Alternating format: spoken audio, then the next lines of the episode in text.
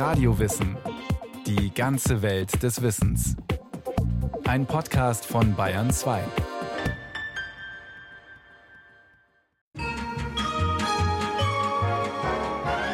Da lag es. Das Rom, das Paris, das London des 20. Jahrhunderts. Die Stadt des Ehrgeizes. Das unweigerliche Ziel all derer, die darauf bestanden, dort zu sein, wo alles stattfindet. Und er gehört zu den Siegern. Er wohnte in der Park Avenue, der Straße der Träume. Er arbeitete an der Wall Street 50 Stockwerke hoch, von wo aus er die Welt überblickte. Er saß am Steuer eines 48.000 Dollar Roadsters mit einer der schönsten Frauen von New York neben sich.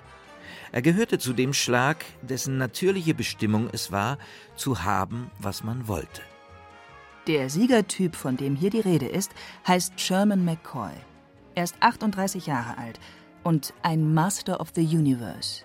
Eines schönen Tages, nachdem er zum Telefon gegriffen und eine Order über Zero Bonds angenommen hatte, die ihm eine Provision von 50.000 Dollar einbrachte, war ihm in einem Anfall von Euphorie diese Bezeichnung in den Sinn gekommen. In der Wall Street waren er und noch ein paar andere genau das geworden. Masters of the Universe. Herren des Universums. Der Wall Street Broker Sherman McCoy ist die Hauptfigur in dem Roman Fegefeuer der Eitelkeiten des Amerikaners Tom Wolfe.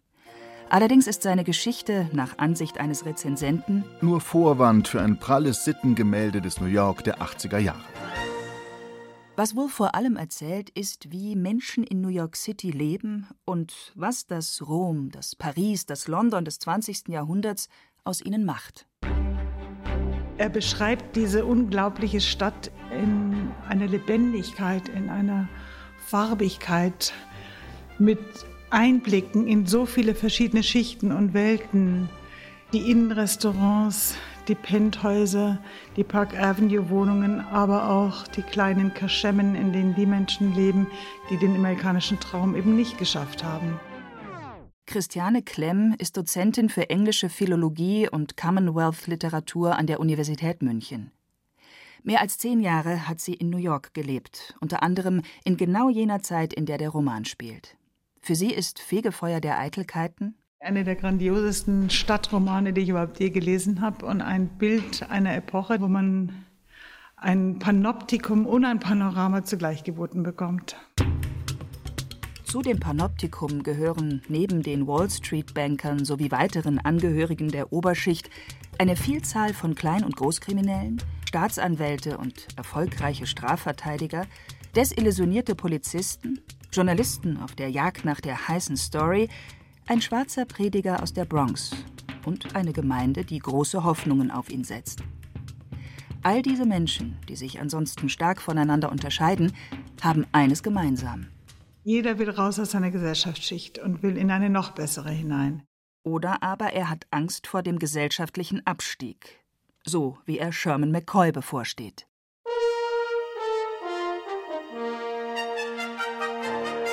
The Bonfire of the Vanities heißt das Buch im Original. Mit diesem Titel bezieht sich Wolf auf die Scheiterhaufen der Eitelkeiten, die im späten 15. Jahrhundert in Florenz loderten. Damals ließ der Bußprediger Girolamo Savonarola Dinge, die er als eitel, als pompös oder unzüchtig erachtete, in Rauch aufgehen. Im Bonfire of the Vanities löst sich der Luxus, mit dem sich die Hauptperson umgeben hat, in Luft auf. Das ist eigentlich kein Fegefeuer. Christiane Klemm findet dennoch, dass auch der deutsche Titel Fegefeuer der Eitelkeiten seine Berechtigung hat. Die Menschen in diesem Roman, das sind die, die in einem tatsächlichen existenziellen Fegefeuer sich befinden, aber das Leben, in dem sie insgesamt leben, das ist ein Strohfeuer. Und das Bonfire ist ja eigentlich ein Strohfeuer mehr. Das erlischt. Das flackert einmal hoch auf und in fünf, sechs Minuten ist genau dieses Leben wieder vorbei. Die nächste große Gesellschaftsdame gibt den Ton an. Der Anwalt ist nicht mehr in, der letzte Woche 700 Dollar die Stunde bekommen hat. Der Richter hat den Wahlkampf nicht gewonnen und ist auch passé. Und dieses Spiel zwischen einem tatsächlichen seelischen Fegefeuer, das die Figuren durchmachen, und einem Strohfeuer, dass dieses oberflächliche Leben, das er beschreibt, ja eigentlich ist. McCoy betrügt seine Ehefrau mit der schönen Maria Ruskin. Eines Abends holt er die Geliebte vom Flughafen ab und verpasst auf der Rückfahrt die Ausfahrt nach Manhattan. Er verfährt sich und die beiden gelangen in die South Bronx, in den 80er Jahren der soziale Brennpunkt schlechthin. Ein Teil der Stadt, in dem Drogenhandel, Raubüberfälle und Bandenkriminalität zum Alltag gehören. McCoy muss anhalten, weil ein Reifen auf der Fahrbahn liegt. Als er aussteigt, um den Weg frei zu machen, nähern sich ihm zwei schwarze Jugendliche. Er hat Angst. Er lief auf den Stämmigen los und warf den Reifen nach ihm, rutschte auf den New and Lingwood Partyschuhen aus. Sherman! Maria saß hinter dem Steuer des Wagens. Der Motor heulte auf. Steig ein! Sherman schmiss sich in den Wagen, schlug auf die Verriegelungsautomatik, rapp. Maria legte den ersten Gang ein und kreischte vorwärts. Der Magere stand genau da. Plong! Der magere Junge stand nicht mehr da. Mehr als fünf Seiten nimmt die Schilderung des Zwischenfalls bei Tom Wolfe in Anspruch. Und auf diesen fünf Seiten gelingt es ihm, auf eine, man könnte sagen, altmeisterliche Art, den Leser vollkommen in die nächtliche Szene hineinzuziehen. Meines Erachtens hat er die ganz großen Romane des 19. Jahrhunderts gelesen. Da hast du ja auch beim Lesen immer das Gefühl, du bist in diesem Raum drin, du riechst den Tannenbaum, der gerade in einer kleinen Stube bei Fontane ist. Und Tom Wolfe arbeitet mit ähnlichen Mitteln, aber setzt dem Ganzen noch ein paar extra Glanzlichter aus. Mit seinen Lautmalereien zum Beispiel. Durch sie erfährt der Leser, wie die Verriegelungsautomatik der Wagentür klingt. Rapp. Ob ein Zusammenstoß leicht oder heftig ist. Plong. Wie das Auto mit Vollgas davonbraust. Vroom. Das Autogeräusch hört man, das Knistern hört man, den Sturm, der durch die Straßen peitscht die kleinen Angst-Herzklopfgeräusche. Da war er wahrscheinlich einer der Ersten, der das auf diese verschwenderische Art und Weise gemacht hat. Ohne genau zu wissen, was passiert ist, fliehen Sherman und Maria.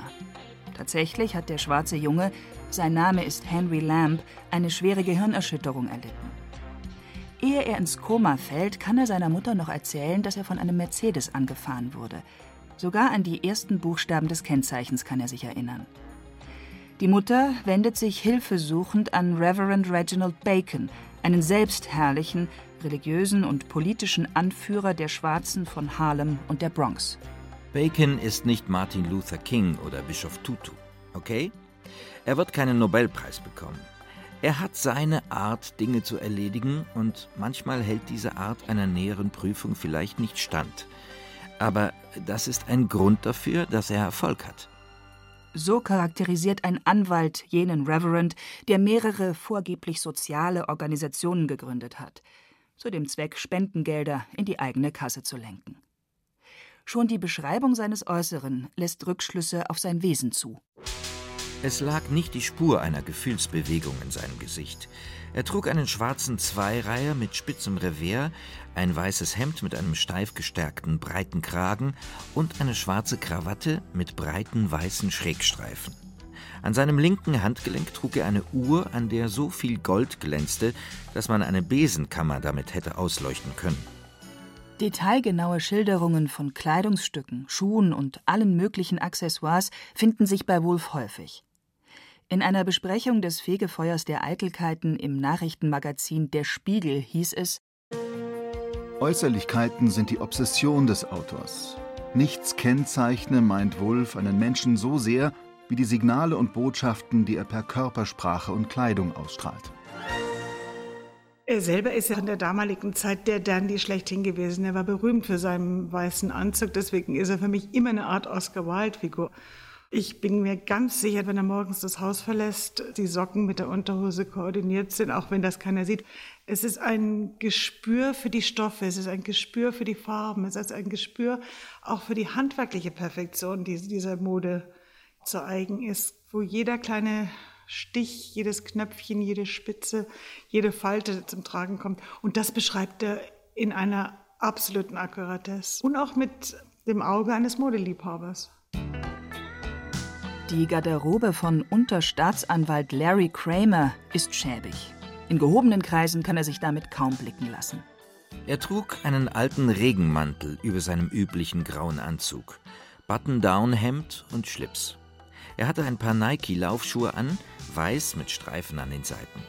Seine braunen Lederschuhe trug er in einer Einkaufstüte bei sich, einem von diesen glitschigen weißen Plastikbeuteln, wie man sie bei A&P bekommt.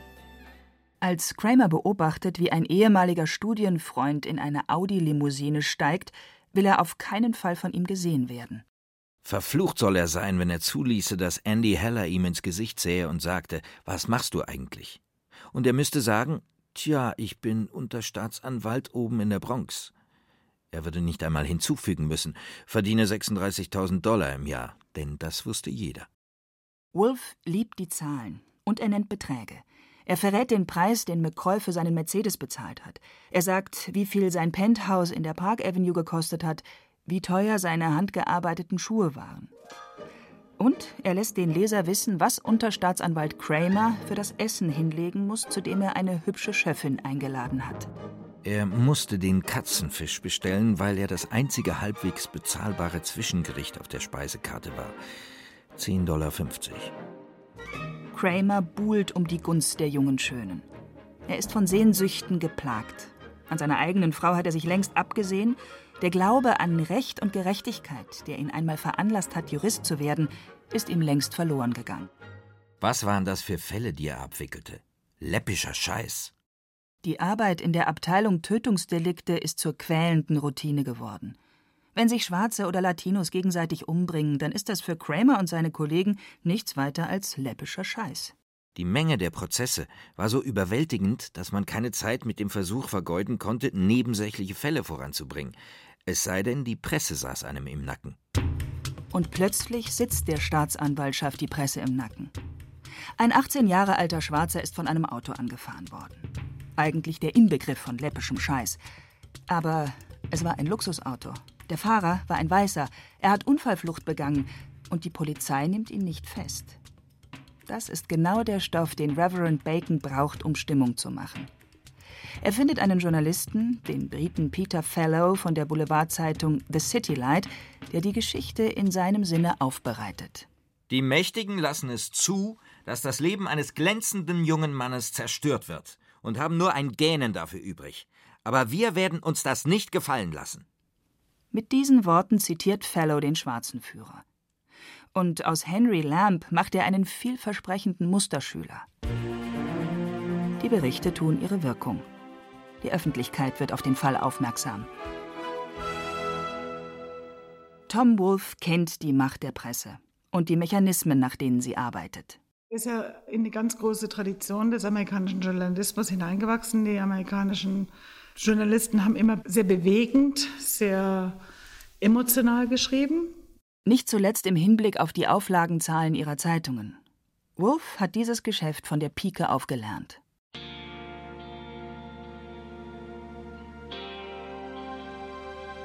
Nach seinem Universitätsstudium glaubte der 1931 im Bundesstaat Virginia geborene Tom Wolfe zuerst einmal das echte Leben kennenlernen zu müssen. Er verdingte sich bei einer Speditionsfirma, wo er Lastwägen belud. Aber dieses Leben fand er bald zu echt. Er entschloss sich, Journalist zu werden. Nach ein paar Jahren bei einer Zeitung in Springfield, Massachusetts, stellte er sich bei der renommierten Washington Post vor. Beim Bewerbungsgespräch erklärte er dem Chefredakteur, Well, to tell you the truth, I just want to be a general assignment reporter and cover local news. He said, You're hired. Ganz ehrlich, ich möchte Journalist und Reporter für Lokalnachrichten werden. Da sagte er, Sie sind eingestellt. Die meisten Bewerber wollten über das Weiße Haus berichten. Wolf aber sagte von sich, er sei kein politischer Journalist, er schreibe lieber über die alltäglichen Dinge in der Stadt, über den Motorsport zum Beispiel. Als er Leute kennenlernte, die alte Autos frisierten, sammelte er Material, recherchierte, interviewte Monteure, Konstrukteure und Fahrer und stellte irgendwann fest, dass er viel zu viel Stoff hatte. Die Folge? Eine Schreibblockade. Was er dem Redakteur des Magazins Esquire schließlich ablieferte, war eher eine Zusammenfassung dessen, was er hatte schreiben wollen, als eine fertige Reportage. Doch die Geschichte wurde gedruckt. Nicht allen, die sie lasen, gefiel sie, viele aber waren begeistert. Und Wolf selbst hatte festgestellt, This is a wild, wild, wonderful nation. And I say if you would, are willing to go anywhere in this country and dig in for 30 days, you will come up with the story of all times. The material is that rich. Wir leben in einem irren, wunderbaren Land. Wenn man sich irgendwo in diesem Land einen Monat lang in ein Thema vertieft, hat man eine grandiose Story. Man findet massenhaft Stoff. 1965, Wolf arbeitete inzwischen für die New York Herald Tribune, erschien sein erstes Buch. Es enthielt 22 seiner Reportagen, und jede davon behandelte irgendein Randphänomen des US-Kulturgetriebes beziehungsweise ein Thema, das bis dahin für Journalisten als eher uninteressant gegolten hätte. Darunter war auch die Geschichte über die frisierten Autos. Sie gab dem Band den Namen Das bonbonfarbene Tangerine-rot gespritzte Stromlinienbaby. Wer vor allem aufhorchte, das waren die Kollegen. Denn Wolf nahm sich der Dinge, über die er berichtete, mit literarischen Mitteln an, mit Dialogen, mit inneren Monologen, mit symbolischen Details. Die vielleicht für den Fall selber, den er beschrieben hat, nicht so wichtig gewesen sind, aber die das Lokalkolorit und die Atmosphäre noch mehr beschwören konnten. Da hat er die ganz neue Schule geprägt und das hat den amerikanischen Journalismus und von dem aus gehen natürlich auch alle anderen Journalisten sehr bereichert mit ihren Stilmöglichkeiten und Beschreibungsmöglichkeiten, die sie hatten. Vielleicht ist es übertrieben, Wolf als den alleinigen Schöpfer dieser neuen Art von Journalismus zu bezeichnen. Auf jeden Fall aber war er der bedeutendste Vorreiter des sogenannten New Journalism. Fast 30 Jahre lang war Wolf Journalist. Dann ließ er in Interviews gelegentlich die Bemerkung fallen, er habe Lust, einen Roman zu schreiben. Einen Roman über New York. Als möglichen Titel nannte er Vanity Fair. Daraus wurde schließlich The Bonfire of the Vanities. Aber Bonfire of the Vanities lässt jeden, der es im englischen Original liest, sofort an Vanity Fair denken. An den großen Gesellschaftsroman des Engländers William Makepeace Thackeray, Jahrmarkt der Eitelkeiten, in dem der Verfasser ein Bild der Londoner Gesellschaft zu Beginn des 19. Jahrhunderts malt. Weil er glaubte, den Druck zu brauchen, den er von seiner journalistischen Arbeit her gewohnt war, schrieb Wolf das Fegefeuer der Eitelkeiten als Fortsetzungsroman. Von Juli 1984 bis August 1985 lieferte er dem Magazin Rolling Stone alle zwei Wochen eine neue Folge. Wie bei seinen Reportagen legte er größten Wert darauf, dass die Fakten stimmten. Alles, was er beschreibt, hat er entweder aus erster Hand erfahren oder hat so gute Quellen gehabt, von denen er die Auskunft bekommen hat, dass es vollkommen plausibel ist. Es ist haargenau so, wie die Wirklichkeit in der damaligen Zeit war. Da kommt ein ganz klarer Sachverstand zum Tragen. Die Arbeit als Journalist war für den Romanschriftsteller Tom Wolfe kein Umweg gewesen. Sie war unabdingbare Voraussetzung für den Erfolg in dem neuen Genre. Bald nach dem Abschluss des Fortsetzungsromans begann Wolfe das Buch zu überarbeiten. Unter anderem wurde Sherman McCoy, der in der ersten Fassung Schriftsteller gewesen war, zum Börsenmakler. Das Fegefeuer der Eitelkeiten war damit einer der ersten Romane, die Wall Street zum Thema hatten und diese unwahrscheinliche Gier, die in der Luft lag. Außerdem behandelt der unpolitische Journalist und Schriftsteller Tom Wolfe nun doch politische Themen. Oberstaatsanwalt Weiss war seinen Wählern, vor allem den Juden und Italienern, die oben um den Riverdale und den Pelham Parkway herum wohnten, als Abe Weiss bekannt. Weiss war für seine Publicity-Geilheit berüchtigt. Auf Weiss kam eine Wahl zu und die Bronx bestand zu 70 Prozent aus Schwarzen und Lateinamerikanern. Und er würde dafür sorgen, dass der Name Abe Weiss über jeden Fernsehkanal, den es gab, zu ihnen hinausgepuppt würde. Weiss braucht die Stimmen der Schwarzen und der Lateinamerikaner. Um sie zu bekommen, muss er beweisen, dass seine Behörde die Strafverfolgung Weißer nicht vernachlässigt. Immerhin kommt es bereits zu Protestaktionen gegen die Untätigkeit der Justiz im Fall Henry Lamb. Weiss Justiz ist weiße Justiz. Das Volk ruft Rache für Henry. Keine Ausflüchte, Abe. Unfallflucht, Lüge für das Volk. Handelt jetzt. So steht es auf den Schildern und Transparenten der Demonstranten.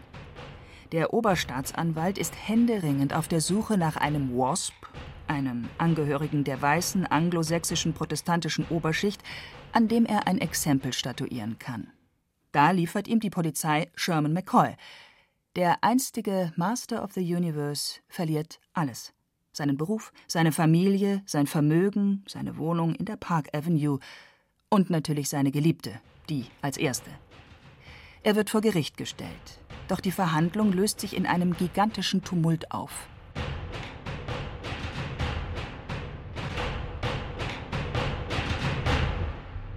Damit endet die Erzählung. Aber es folgt noch ein Epilog, bestehend aus einem Zeitungsbericht, der genau ein Jahr nach der Verhandlung erscheint. Seine Überschrift? Finanzmann wegen Tod eines Schülers vor Gericht. Henry Lamb ist gestorben. Sherman McCoy muss sich nun wegen eines Tötungsdeliktes verantworten. Anklagevertreter ist nicht mehr Larry Kramer. Der hat versucht, der schönen Chefin Vorteile zu verschaffen und wurde wegen staatsanwaltlichen Fehlverhaltens aus dem Verfahren entlassen. Der Reporter Peter Fallow hat sich mit der Tochter seines Verlegers verlobt und befindet sich mit ihr auf einer Segeltour in der Ägäis. In einem Interview wurde Tom Wolfe gefragt, ob sein Buch als Satire zu verstehen sei. Bei einer Satire, antwortete er, schreibt man die Fakten zu einem übertriebenen, also lächerlichen Punkt hoch. Im Fegefeuer der Eitelkeiten habe ich die Dinge gar nicht weit genug getrieben. Da draußen geht alles noch viel wilder zu.